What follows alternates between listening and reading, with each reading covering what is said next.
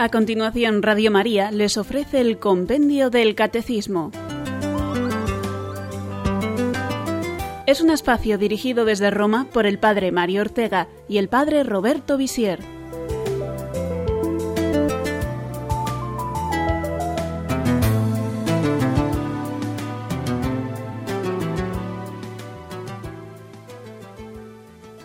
Bienvenidos amigos oyentes de Radio María, que os asomáis en este momento al compendio del Catecismo, ese formidable libro resumen de la fe católica, que nos regaló la Iglesia y que es una continua oportunidad de formarnos todos mejor.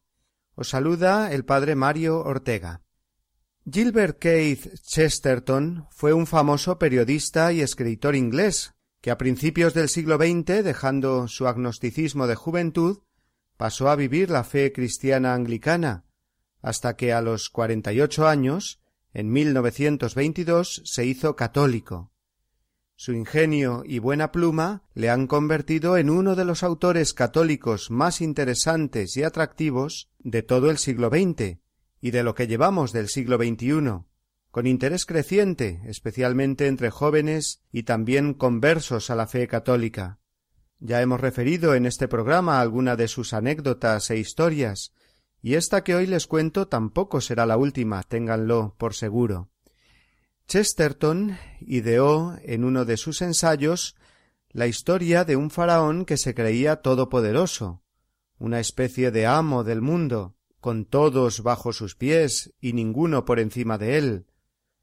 Un día se le presentó un mendigo desarrapado que le dijo Dame todo lo que tienes, tus ropas, tus riquezas, todas tus posesiones.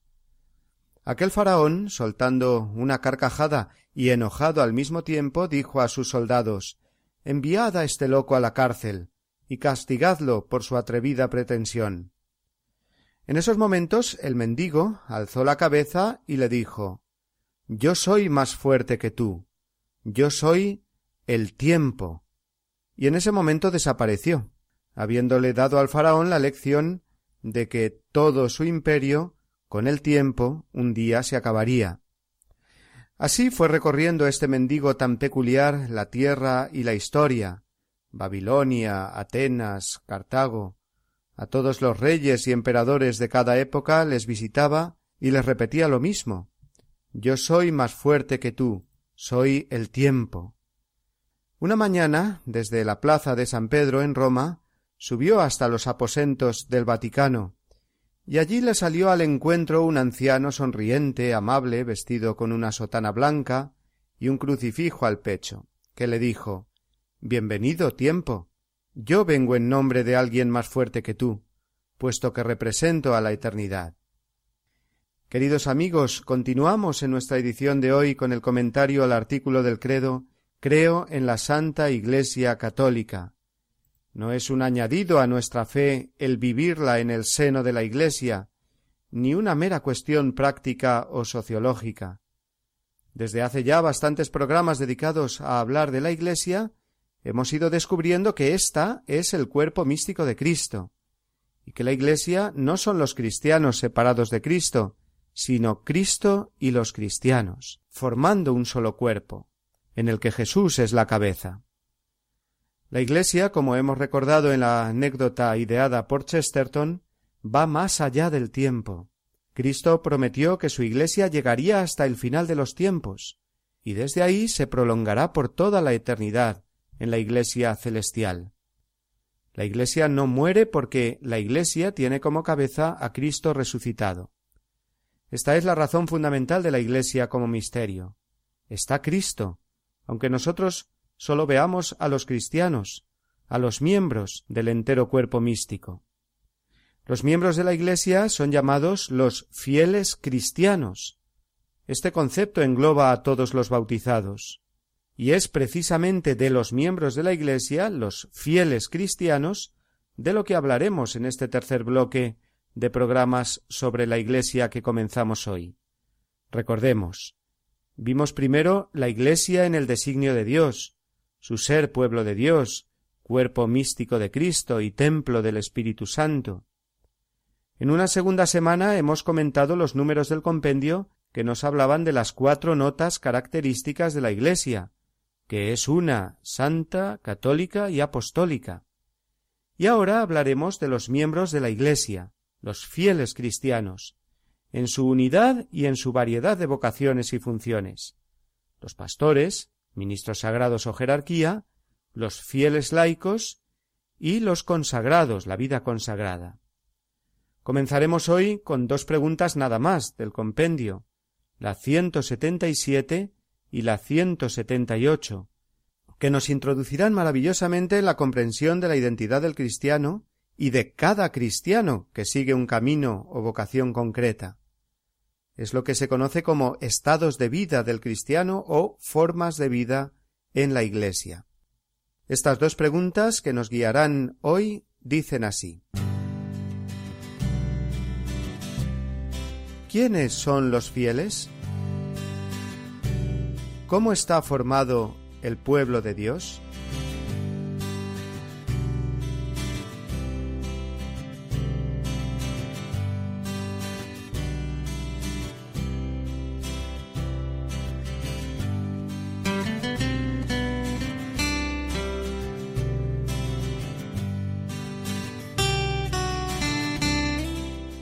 El nombre de fieles viene de fe, fides en latín, término del cual viene también la palabra fidelidad.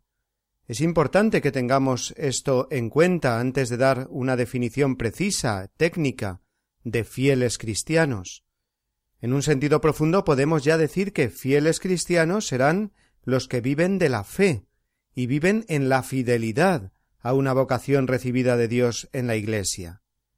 Con este presupuesto, que nunca debemos de dar por supuesto, sino más bien recordarlo a menudo, podemos ahora escuchar y después comentar la definición de fieles cristianos dada por el compendio en el número 177. ¿Quiénes son los fieles? Los fieles son aquellos que incorporados a Cristo mediante el bautismo han sido constituidos miembros del pueblo de Dios, han sido hechos partícipes, cada uno según su propia condición, de la función sacerdotal, profética y real de Cristo, y son llamados a llevar a cabo la misión confiada por Dios a la Iglesia. Entre ellos hay una verdadera igualdad en su dignidad de hijos de Dios.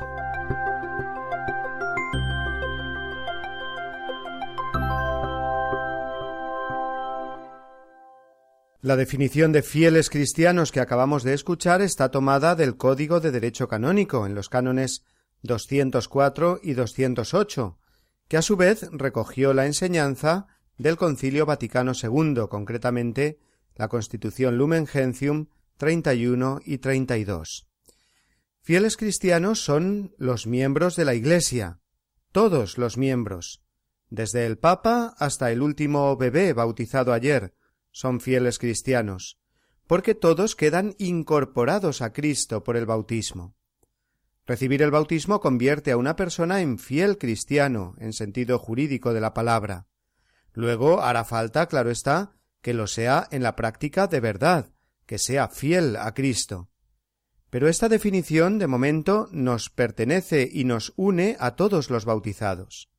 Hemos de evitar, por tanto, que la Iglesia sea identificada sólo con los pastores, con el Papa y los obispos, porque la Iglesia la formamos todos, todos los fieles cristianos. Sin embargo, no parece muchas veces que tengamos esto muy claro, al menos en la práctica. ¿Cuántas veces sentimos que en la calle o en los medios de comunicación alguien habla contra la Iglesia y con actitud de resignación nos da casi igual? Si alguien habla mal de mi familia ¿Me hago el sueco pensando solo que es problema de mis padres? ¿O si habla mal de mi familia, me afecta de lleno porque está directamente hablando mal también de mí? Planteo estas preguntas iniciales para que tomemos conciencia bien de lo que estamos hablando. Si somos fieles cristianos, miembros de la Iglesia, la Iglesia es nuestra familia, es algo nuestro, nosotros de ella y ella de Cristo hay una unión ontológica, es decir, en el ser, una unión tan grande que decir Cristo es decir Iglesia, y decir Iglesia es decir cada cristiano, unido como miembro al cuerpo. El fiel cristiano es, por tanto, y ante todo, un incorporado a Cristo, con todo el significado más profundo de la palabra incorporado, que forma un solo cuerpo. El ejemplo del injerto que tomamos del Evangelio en la parábola de la vid y los sarmientos, Evangelio de San Juan capítulo 15, 1 al 8, y que ya comentamos en programas anteriores, es sumamente significativo. Igual que una rama, cuando la injertamos en un tronco, puede comenzar a recibir de éste nueva vida y dar hojas y frutos, así el cristiano es el que queda injertado en Cristo. Él es la vid, los cristianos los sarmientos.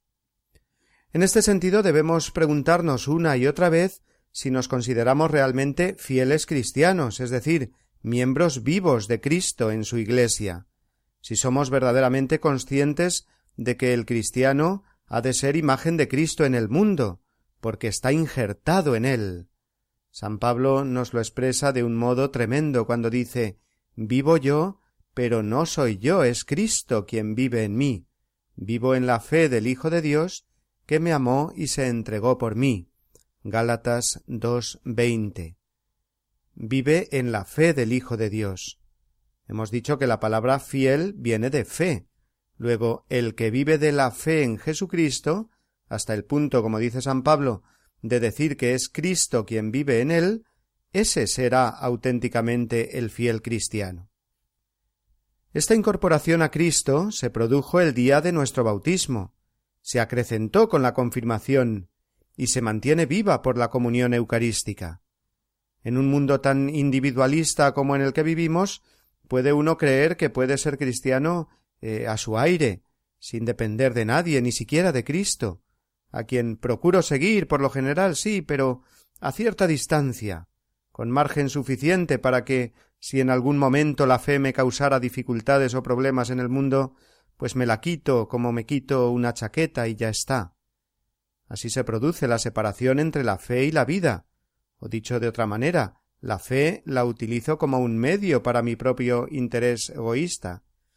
O, tercer modo de decirlo, no soy un verdadero fiel cristiano porque no soy fiel a Cristo en todo momento. La unión vital con Cristo es, pues, la primera y principal característica del cristiano. De ahí se derivarán todas las demás notas que definen al fiel cristiano, que hemos escuchado en la respuesta 177 del compendio. Pero será después de una primera pausa musical cuando continuemos con nuestro comentario.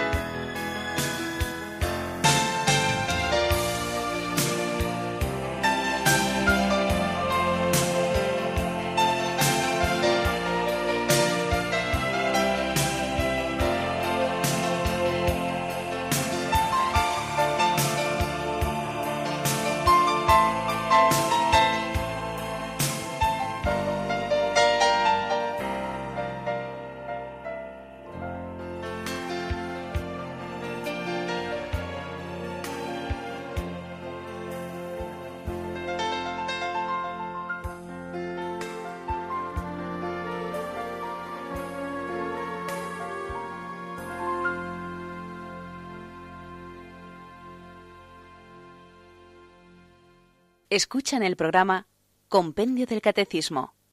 Estábamos hablando de la Iglesia y en concreto hoy y a lo largo de esta semana de los fieles cristianos. Estos son, en primer lugar, lo explicábamos antes, los incorporados a Cristo a través del bautismo, formando con Él una unidad. Vivir la fidelidad a esa unión con Cristo sin separarnos de Él será ser verdaderamente un fiel cristiano, fiel a Cristo.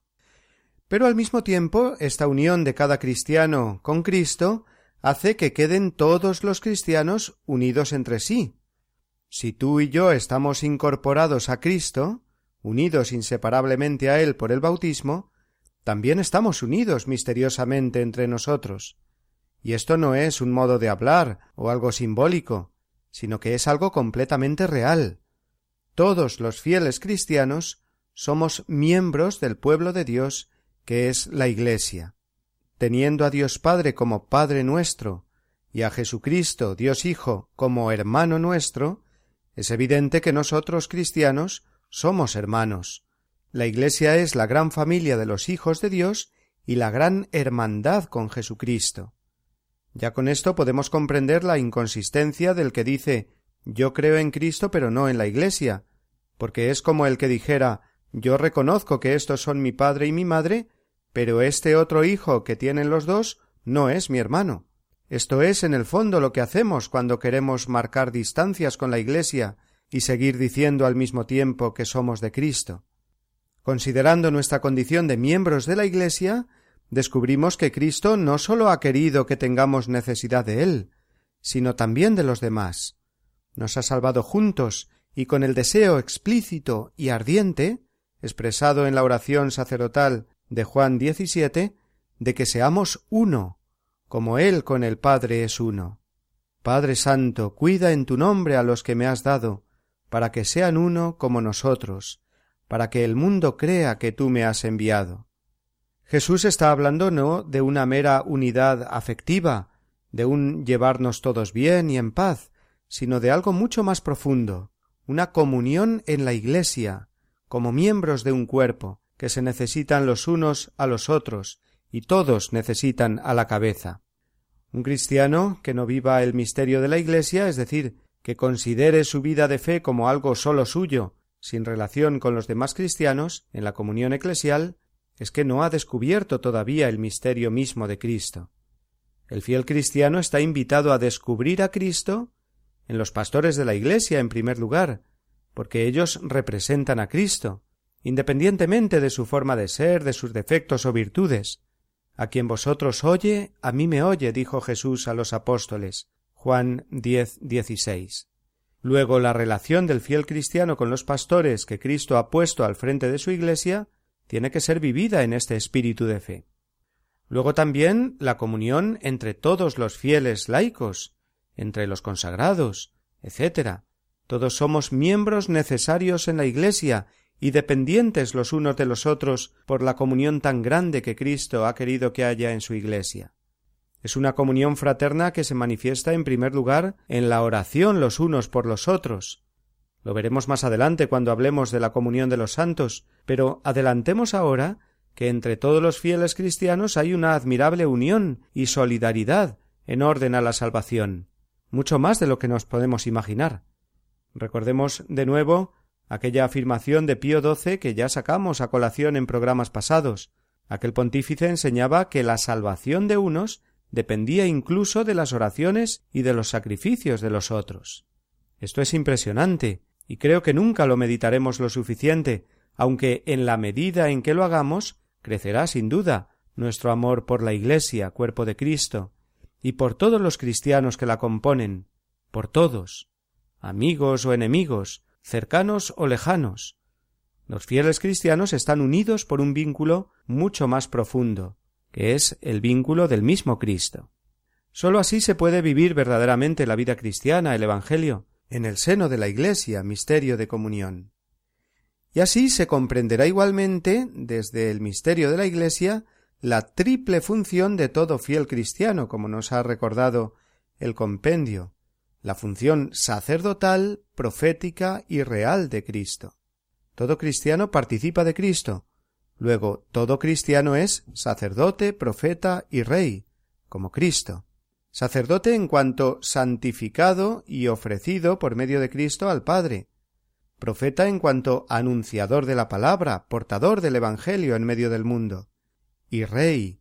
El cristiano reina, al modo como Cristo explicó que reinarían los discípulos, sirviendo a los demás, ejerciendo la caridad en sus múltiples formas. Quien sea primero entre vosotros será servidor. Todos los cristianos participan de la función sacerdotal, profética y real de Cristo, pero cada uno según su vocación específica, como veremos, como ministro sagrado, como fiel laico o como consagrado. No nos entretenemos ahora más en esto, porque lo detallaremos más adelante cuando hablemos de cada estado de vida. A continuación nos decía el número 177 que estamos comentando que todos los fieles cristianos están llamados a llevar a cabo la misión de la Iglesia. La misión de la Iglesia es una, la extensión del Evangelio por todo el mundo, y a esa misión estamos llamados todos papa, obispos, sacerdotes, religiosos, misioneros y fieles laicos. Todos tenemos nuestra responsabilidad en la misión de la Iglesia. Más aún, cada uno es insustituible. Tu misión no la hará otro. Y nuestra vida cristiana siempre la debemos pensar en esta clave misionera. Puesto que soy miembro de Cristo, me debo a la misión de Cristo, me debo a los demás, a los que tengo que llevar a Cristo. La misión de la Iglesia es mi misión. Considerar la fe de un modo individualista como una cuestión reducida al ámbito sólo de la privacidad entre Dios y yo, no es una fe cristiana auténtica. El Evangelio no es así. Id y anunciad el Evangelio a todos los pueblos, dijo el Señor. Y este mensaje de Cristo cabeza va dirigido a todos los miembros del cuerpo. Y esto será muy saludable además para mi propia fe. Tenemos que pensar cuando flojea nuestra fe si esto no es porque no estamos siendo apóstoles, misioneros, si nos hemos cerrado en nosotros mismos, porque la fe se fortalece dándola. A mí me gusta decirlo así, la caridad que viene en ayuda de la fe, es decir, que reavivando nuestra conciencia de ser misioneros, de ser portadores del Evangelio, sea uno sacerdote, religioso, laico, etc., esto siempre le fortalecerá a uno en su propia fe. Por la fe ejercemos la caridad, ciertamente, pero la caridad fortalece a la vez la fe. La caridad viene en ayuda de la fe. Y qué maravilla cuando sabemos además que en esta misión de mostrar a Cristo al mundo no estamos solos, porque formamos ese gran ejército, equipo, familia, llamadlo como más os guste, que es la Iglesia, y que mi misión, puesto que es la misión de toda la Iglesia, es compartida y también sostenida y alentada por los demás miembros de la Iglesia. Por último, la respuesta 177 que venimos comentando termina hablando de la igual dignidad de los fieles cristianos. No hay cristianos de primera y de segunda, sino que todos los cristianos son de primera, independientemente de su vocación o misión concreta dentro de la Iglesia. Igual de hijo de Dios es el Papa que el niño recién bautizado, Igual de cristiano es el sabio teólogo que el parroquiano más humilde o ignorante. Cierto que debemos hablar de la excelente dignidad de determinados ministerios o vocaciones dentro de la Iglesia, pero no debemos olvidar que antes de ser, eh, no sé, obispo, sacerdote, consagrado, etc., se es cristiano, y que este es el principal título, el que recibimos todos por igual en el bautismo. Todos seguro que hemos visto alguna vez eh, un cuadro mosaico con esa representación de Cristo Pantocrátor en el centro y a sus lados distintos santos de todo tipo y condición. Me refiero a esas escenas normalmente del juicio o de la gloria, donde se ven esos coros de ángeles y santos, y entre los santos los artistas representan juntos a papas, a reyes, a hombres humildes, a abnegados misioneros, a fervorosas religiosas, a seglares, pero todos, en definitiva, a ese mismo nivel, porque está representando esa común dignidad de los hijos de Dios. Todos ellos, los que allí vienen representados, han sido buenos hijos de Dios, cumpliendo cada uno la vocación a la que ha sido llamado, vocaciones diversas, distintos ministerios y funciones, como veremos en la pregunta que viene después, pero todos con una común y principal dignidad, la de ser hijos de Dios y miembros de la Iglesia. Las demás dignidades dentro de la Iglesia harán referencia al ministerio sagrado o a alguna función de gran responsabilidad dentro del cuerpo de la Iglesia, pero nunca habrán de ser entendidas como una negación u oscurecimiento de la dignidad común del fiel cristiano de ser hijo de Dios. Pero hagamos de nuevo otra pausa antes de entrar en la segunda pregunta del compendio que hemos dicho que comentaríamos hoy.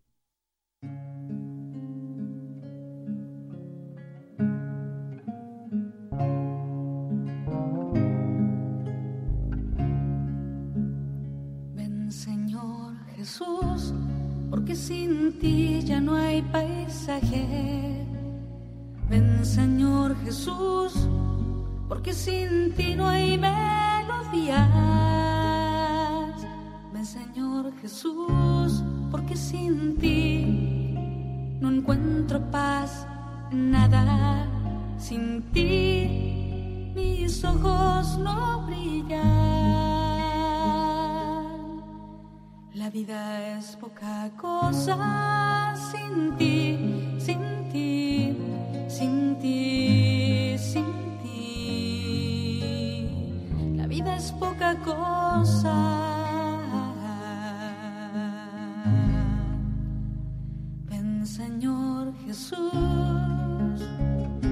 ven pronto a mi vida, ven pronto Señor, ven pronto, porque sin ti yo no quiero la vida, ya no canto con manos no sirven, ya no escucho latidos, ya no abrazo con fuerza, mi corazón no se ensancha, mi sonrisa no es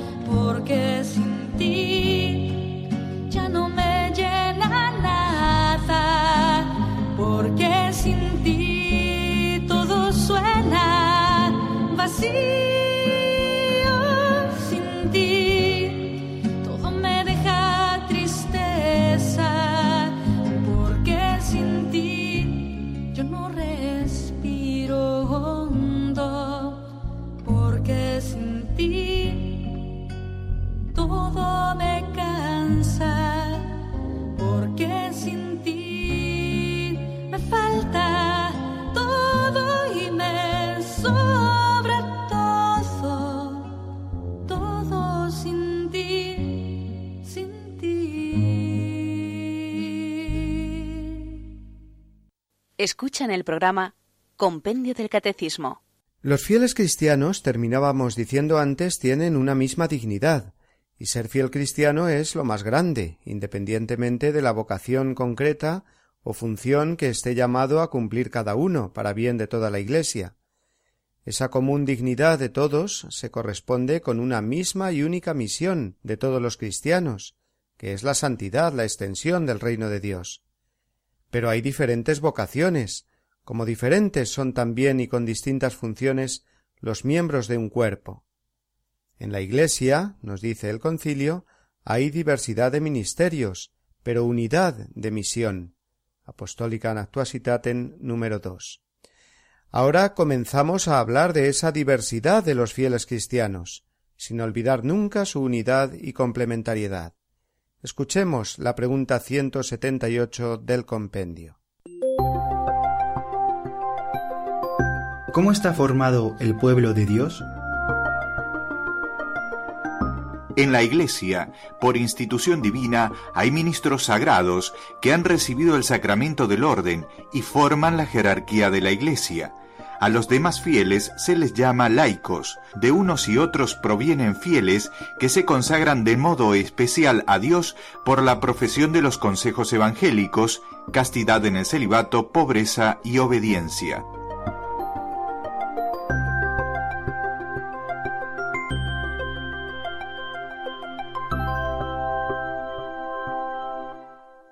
Los fieles cristianos son llamados a ejercer en la Iglesia funciones diversas como respuesta a una vocación o llamada personal de Dios a cada uno de ellos. Así, la respuesta del compendio que acabamos de escuchar nos dice que Cristo mismo instituyó el ministerio sagrado, es decir, a los pastores de la Iglesia, la jerarquía. Son fieles cristianos, ovejas del rebaño de Cristo, que sin embargo son llamados por él, buen pastor, para pastorear en su nombre el rebaño. Efectivamente, el Señor instituyó el ministerio sagrado en los apóstoles, a los cuales dio el poder de actuar en su nombre, configurándolos con él como cabeza de la Iglesia. En los apóstoles Jesucristo instituyó la jerarquía de la Iglesia. Y este ministerio apostólico se ha transmitido a los obispos a través del sacramento del orden, sacramento que tiene otros dos grados, como veremos en sucesivos programas, el presbiterado y el diaconado. Luego, he aquí una primera diversificación entre los fieles cristianos, establecida como tal por el mismo Jesucristo.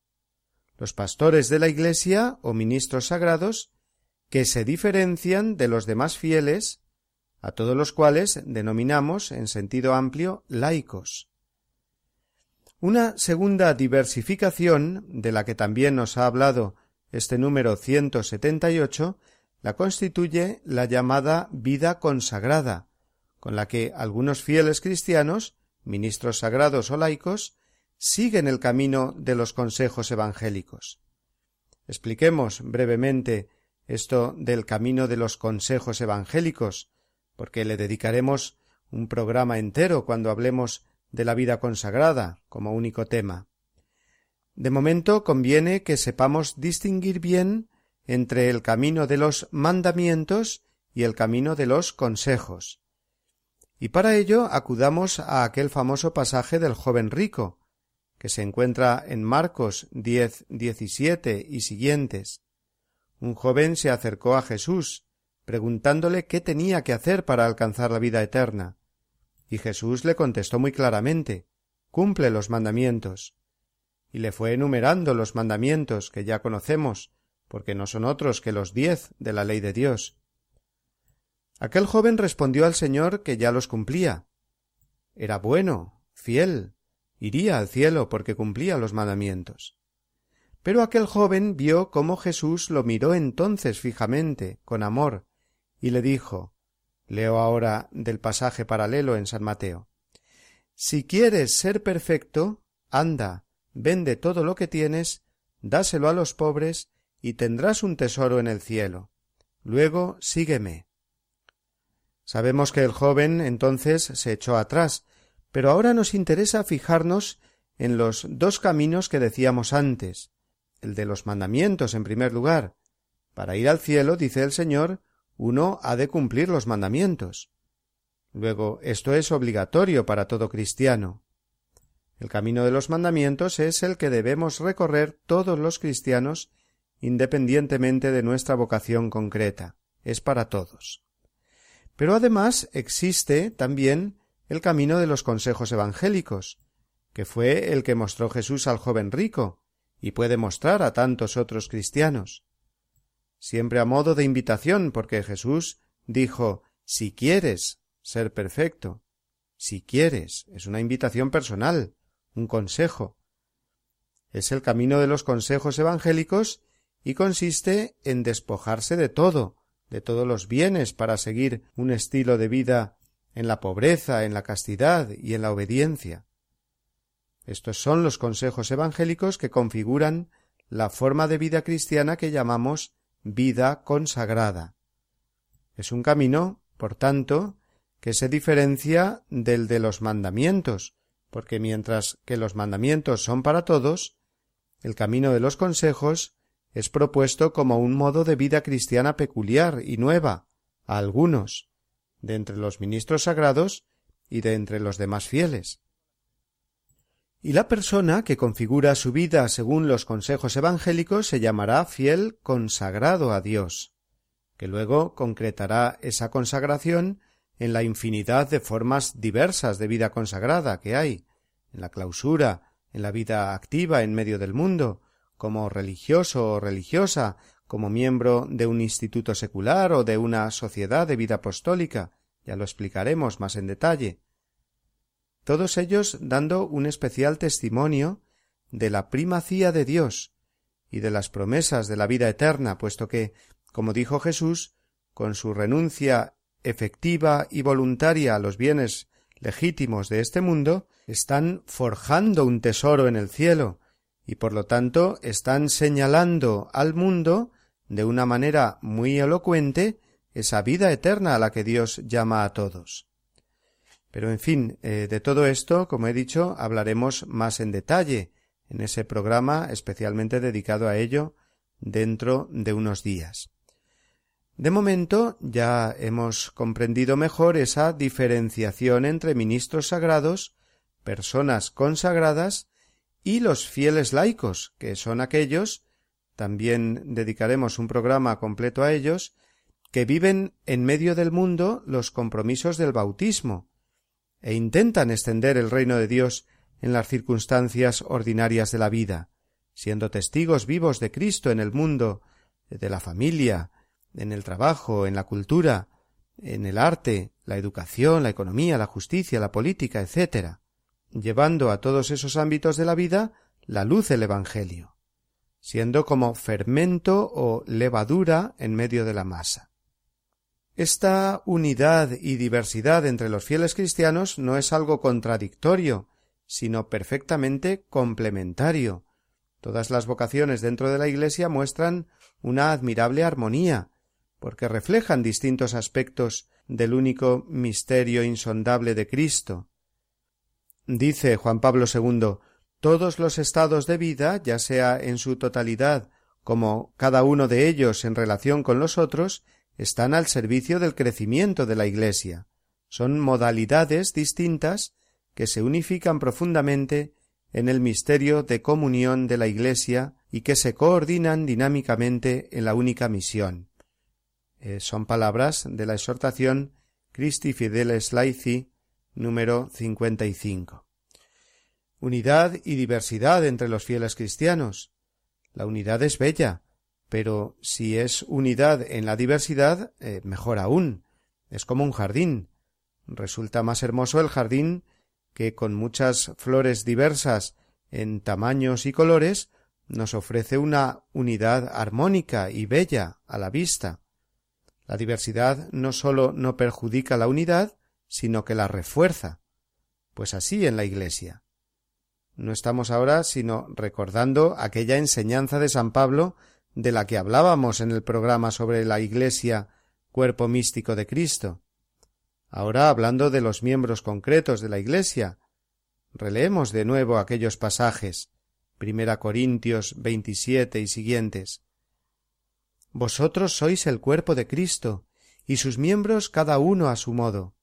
Y así los puso Dios en su Iglesia, primeramente los apóstoles, en segundo lugar los profetas, en tercer lugar los maestros, luego los milagros, luego el don de las curaciones, de asistencia, de gobierno, diversidad de lenguas. ¿Acaso son todos apóstoles? ¿O todos profetas? Y sigue San Pablo esta preciosa exposición con el famosísimo himno de la caridad, que es la unión efectiva de todas las vocaciones y de todos los carismas. Pero vamos a dejar por ahora aquí nuestro comentario de hoy, antes sí que quisiera aconsejar a nuestros oyentes tres obras del beato Juan Pablo II, precisamente sobre cada uno de los estados de vida del cristiano, tres obras que son el punto de referencia obligado cuando se habla de este tema. En concreto, en la exposición más hermosa y sintética de lo que es el sacerdote o ministro sagrado, la tiene recogida en la exhortación Pastores Davo Bobis, del 1992. Anteriormente, en 1988, había escrito la famosísima Christi Fideles Laici, donde encontramos maravillosamente explicada la vocación y la misión del fiel laico dentro de la Iglesia. Y finalmente la exhortación Vita Consecrata de 1996, que como su nombre indica es una exposición del camino de los consejos evangélicos que decíamos antes, de la vida consagrada y de su variedad de formas o carismas. El enlace a estos documentos lo pueden encontrar en la cuenta de Facebook de nuestro programa www.facebook.com barra Compendio Radio María, todo junto, Compendio Radio María. Y antes de dar paso a las llamadas de los oyentes, terminemos a modo de conclusión con alguno de los textos de estos documentos que acabo de citar, tres párrafos concretamente, que nos compendiarán lo que durante este programa hemos ido comentando.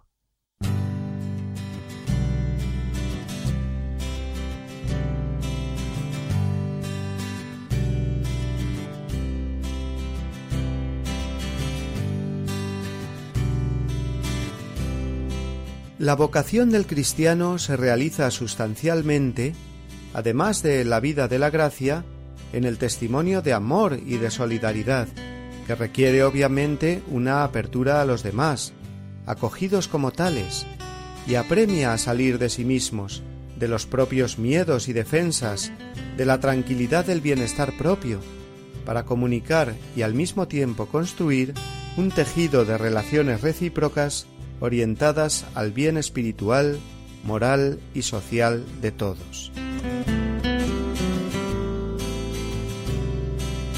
Si en el Concilio Vaticano II se señaló la gran realidad de la comunión eclesial, en la cual convergen todos los dones para la edificación del cuerpo de Cristo y para la misión de la Iglesia en el mundo, en estos últimos años se ha advertido la necesidad de explicitar mejor la identidad de los diversos estados de vida, su vocación y su misión específica en la Iglesia. Las vocaciones a la vida laical, al ministerio ordenado y a la vida consagrada se pueden considerar paradigmáticas, dado que todas las vocaciones particulares, bajo uno u otro aspecto, se refieren o se reconducen a ellas consideradas separadamente o en conjunto, según la riqueza del don de Dios. Además, están al servicio unas de otras para el crecimiento del cuerpo de Cristo en la historia y para su misión en el mundo. Todos en la Iglesia son consagrados en el bautismo y en la confirmación, pero el ministerio ordenado y la vida consagrada suponen una vocación distinta y una forma específica de consagración en razón de una misión peculiar.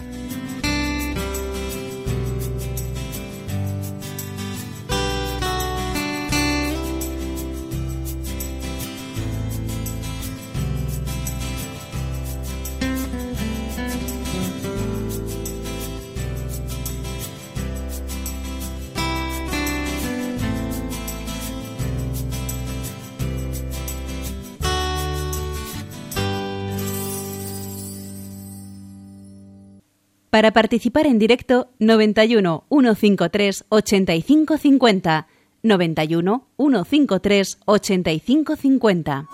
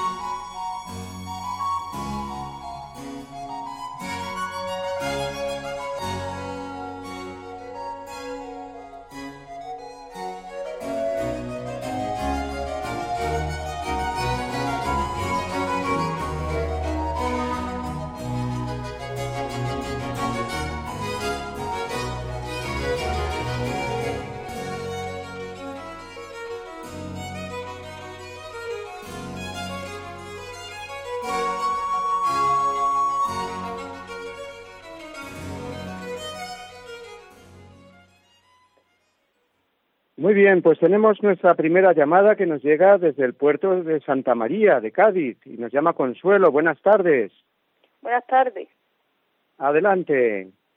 Pues mire, padre, que resulta que este verano, pues eh, había una persona que era luterana y, entonces empezó a predicarnos y dijo que no que nada más que había un intercesor entre entre Dios y los hombres, que era Jesucristo, y que los, nosotros teníamos los santos, y que los santos no, no, servían para nada, y que entonces yo le dije lo siguiente, yo le dije que entonces mm, cómo, hace, cómo, cómo podían ellos valorar las palabras en que dice cuando venga Jesucristo encontrará fe en la tierra. Yo creo que la fe en la tierra es lo santo, porque cuando en la Eucaristía dice, no miren nuestros pecados, sino la, fe de tu iglesia. Entonces yo digo, yo soy una pecadora, pero yo me acuerdo de San Juan de la Cruz, me acuerdo de Santa Teresa de Jesús, de San Ignacio de Loyola, y entonces yo digo, bueno, mm, mm, Señor, mm, yo sé que tú también vas a mirar, no solamente vas a mirar mis pecados, porque yo soy una pobre pecadora, pero yo sé que, que tú vas a mirar la santidad de, de estas personas que han alcanzado ser santos. Pues muy bien, Consuelo. Yo era eso lo que yo quería preguntarle, porque yo le dije que para mí la persona más santa, que más santidad había traído a este mundo y que donde sobreabundó el pecado, donde abundó el pecado, dice que sobreabundó la gracia, para mí es la Virgen María. O sea, para mí la Virgen María es la respuesta a de donde donde abundó el pecado, sobreabundó la gracia. Para mí ella es la que sobreabundó de gracia y que por eso eran tan importantes los santos, porque los santos eran la fe que había en esta tierra. Y vamos a contestar ya, Consuelo, sí, porque tenemos más llamadas. Pero efectivamente yo eh, me parece muy bien esa reflexión última que ha hecho de ver en los santos, eh, nuestros hermanos mayores, eh, los santos forman parte de la Iglesia, de la Iglesia celeste. La iglesia no solamente la formamos aquí en la tierra los que peregrinamos aún en este mundo, sino los que están al lado de Cristo ¿eh? y que nos han precedido y que nos han dejado ese ejemplo de vida aquí en la tierra, pero ahora interceden por nosotros, también forman parte de la iglesia.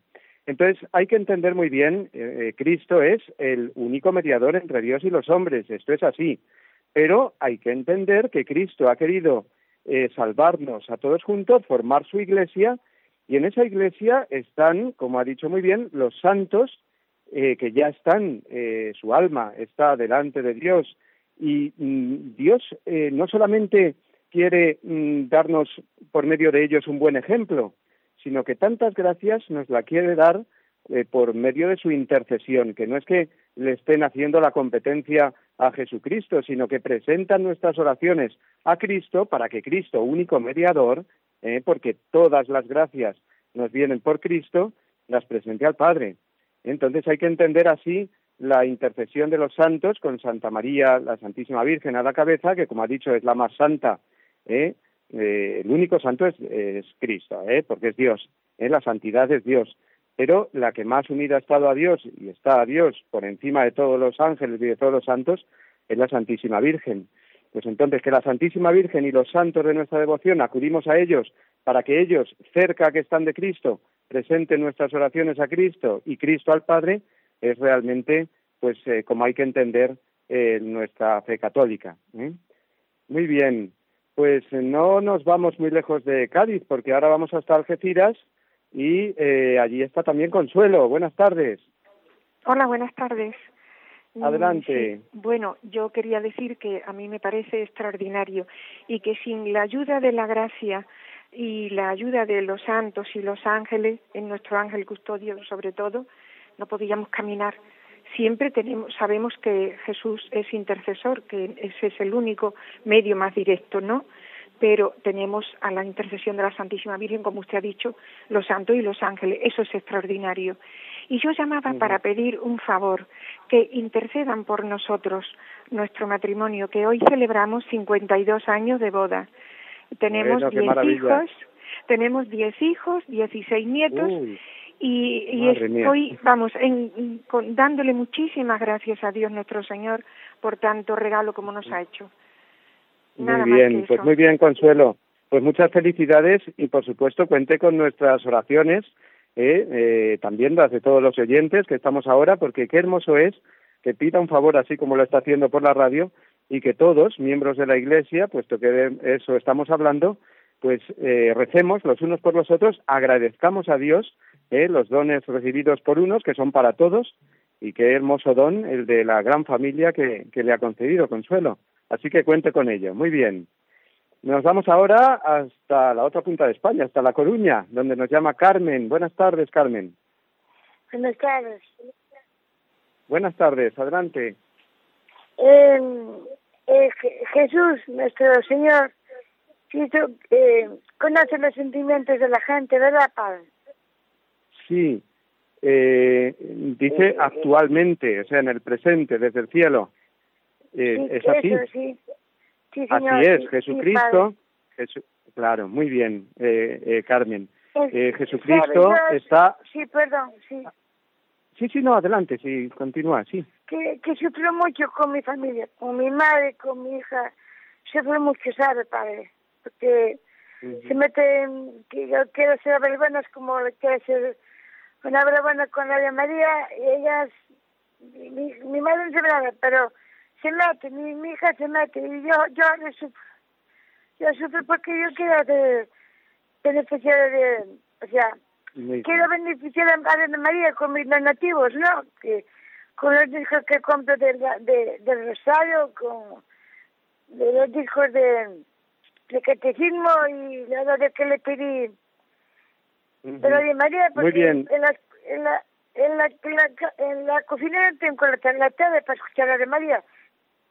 Muy bien, Carmen. Mire, eh, vamos a eh, decir brevemente, como ha empezado preguntando, eh, sobre si Cristo conoce nuestros pensamientos, nuestros sentimientos perfectamente. Cristo es Dios. Y es más, nos conoce mejor que nosotros mismos, nos conocemos, Él está en nosotros, ¿no? Y desde el cielo eh, está presente en la tierra y en cada corazón. Claro que sí, esa es nuestra gran esperanza y nuestra gran eh, eso, eh, esperanza en la vida cristiana, que nos mantiene siempre así, con esa alegría, aún en medio de los padecimientos, de los sufrimientos que podamos tener. Y rápidamente eh, hasta Madrid, nos vamos ahora donde nos llama Graciela. Buenas tardes, Graciela. Hola, buenas tardes. Eh, enhorabuena, padre, por el catequismo, es una maravilla, nos ayuda muchísimo.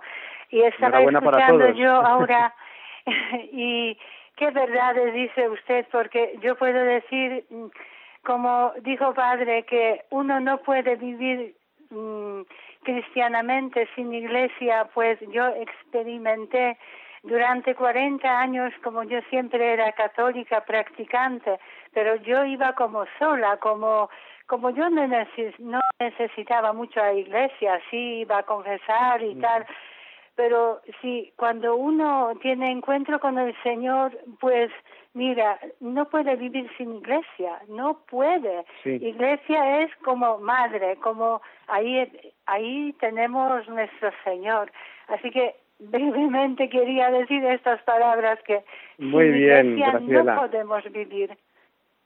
Así es, el misterio de la iglesia es para vivirlo, ¿eh? para creerlo y para vivirlo. Y viviéndolo se acrecienta nuestra fe y también nuestra alegría de saber que somos hermanos de Cristo y hermanos entre nosotros.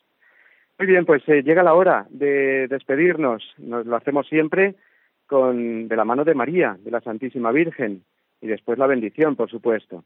Dios te salve María, llena eres de gracia, el Señor es contigo.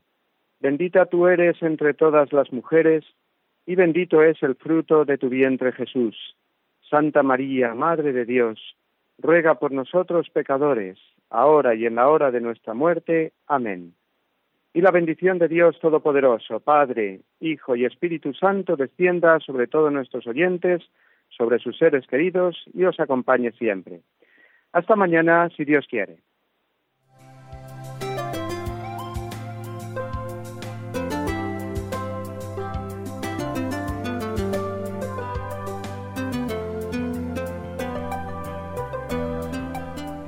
Así concluye en Radio María el Compendio del Catecismo.